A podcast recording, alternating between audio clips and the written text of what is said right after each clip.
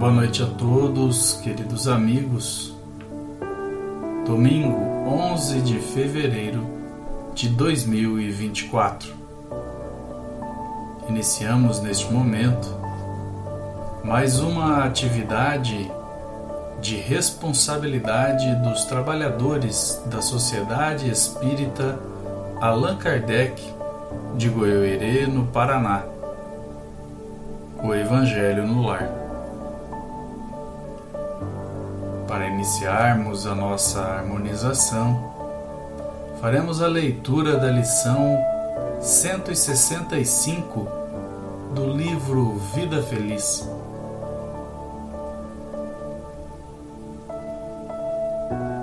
Irriga o teu organismo com pensamentos saudáveis. A ação da mente sobre a emoção corpo e toda a aparelhagem fisiológica é incontestável. Grande número de enfermidades se deve à ociosidade mental, ao desânimo, à revolta, às ideias autodestrutivas. Canaliza o teu modo de pensar para as questões agradáveis, salutares, otimistas e viverás sob o seu reflexo, desfrutando do bem-estar que se irradiará a outros, mimetizando e produzindo paz. Ditado pelo espírito Joana de Ângeles, psicografia de Divaldo Pereira Franco. Queridos amigos, serenando as nossas emoções, os nossos pensamentos. Vamos orar.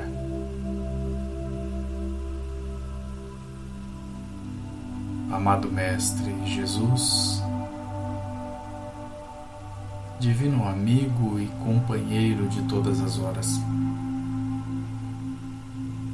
agradecemos, Senhor por mais esta semana que passou. Agradecemos por mais este encontro semanal, onde trataremos do Teu Evangelho à luz da doutrina espírita, trazendo a todos nós a consolação e a esperança. Rogamos, Senhor, o amparo da espiritualidade benfeitora para esta atividade, que possam nos intuir os bons pensamentos, as boas reflexões e assim estarmos abertos para receber as mensagens desta noite. Se conosco, amado Mestre, hoje e todo sempre. Que assim seja.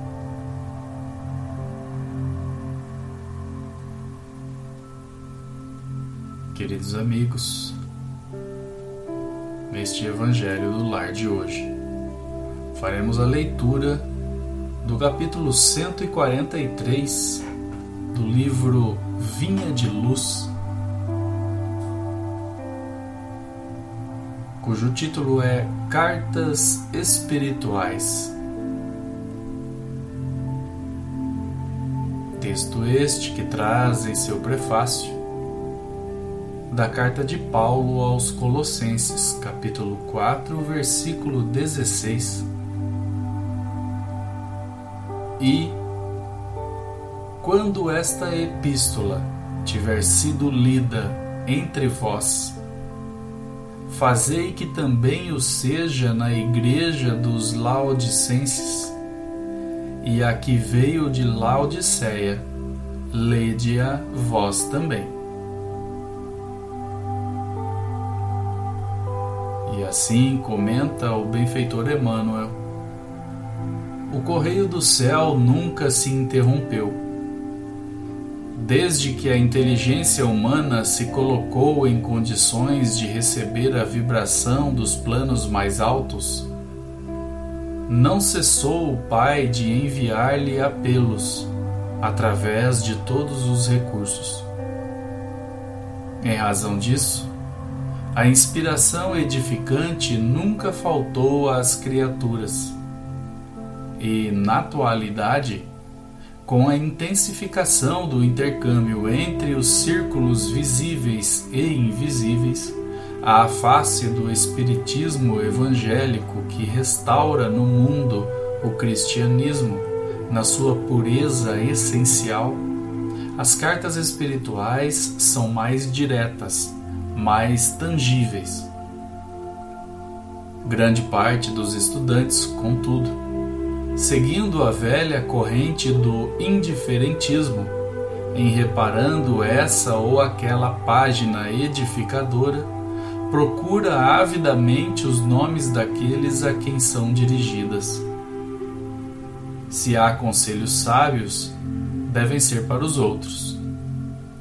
Se surgem advertências amigas ou severos apelos, devem ser igualmente para os outros e compacta assembleia de companheiros demonstra singular ansiedade para receber mensagens particularistas com apontamentos individuais. Para prevenir tais extremos, recomendava Paulo que as epístolas dedicadas a determinada igreja fossem lidas e comentadas em diferentes santuários para a necessária fusão e dilatação dos conhecimentos elevados. As cartas espirituais de hoje devem observar idêntico processo. Somos compelidos a reconhecer que todos somos, individualmente, portadores de um templo interno. Saibamos extinguir as solicitações egoísticas e busquemos em cada mensagem do plano superior a consolação, o remédio, o conselho ou a advertência de que carecemos. Quando soubermos compreender as pequeninas experiências de cada dia com a luz do Evangelho, concluiremos que todas as epístolas do bem procedem de Deus para a comunidade geral de seus filhos. Do livro Vinha de Luz, ditado pelo Espírito Emmanuel, psicografia de Francisco Cândido Xavier.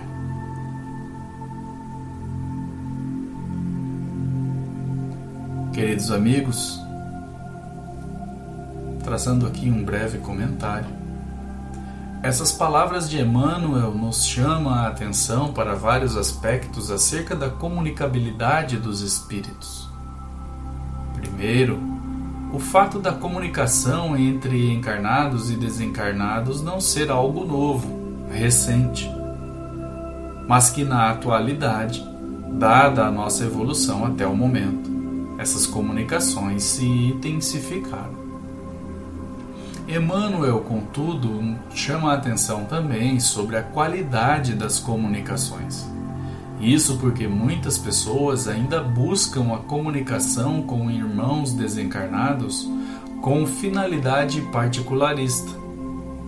Assim, ele nos recomenda para extinguirmos essas solicitações egoísticas e lembrarmos que nas epístolas já se encontra a luz do Evangelho e é essa luz que deve ser levada a todos os templos internos de nós mesmos. Para termos uma ideia das qualidades das comunicações espíritas, deixamos aqui a recomendação para a leitura e estudo do capítulo 10 de O Livro dos Médiuns onde Kardec vai tratar sobre a natureza das comunicações, que, para facilitar o entendimento, foram grupadas em quatro categorias: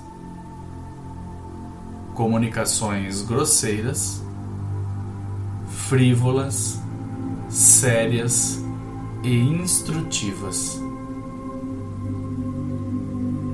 De acordo com o livro dos médiuns, da variedade infinita que apresentam os espíritos, sob o duplo aspecto da inteligência e da moralidade, precisamos nos atentar que há diferenças entre esses dois aspectos, no que concerne a comunicabilidade dos espíritos, pois que estas hão de refletir a elevação ou a baixeza de suas ideias, o saber e ignorância deles, seus vícios e suas virtudes.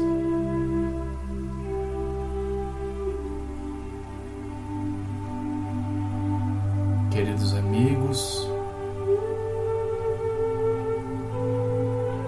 ainda em sintonia com as reflexões e com os nossos benfeitores espirituais, façamos a nossa prece final.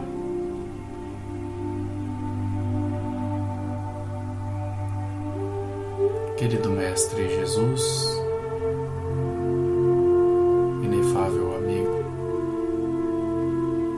Agradecemos, Senhor, por estas lições que nos foram trazidas. Possamos, Senhor, lembrar que no Teu Evangelho já se encontram as comunicações de que carecemos, de consolações e também de esperanças. Assim, amado Mestre, agradecemos também por esta redentora doutrina de luz, de paz e de caridade que tanto nos esclarece e nos consola, nos explicando pormenorizadamente o vosso Evangelho. Rogamos, amado Mestre, que nos ampare para continuarmos no trabalho de Sua vinha e levarmos aonde pudermos a Tua palavra de justiça, de amor e de caridade. Se conosco, amado Mestre, hoje e sempre. Que assim seja. Boa noite a todos.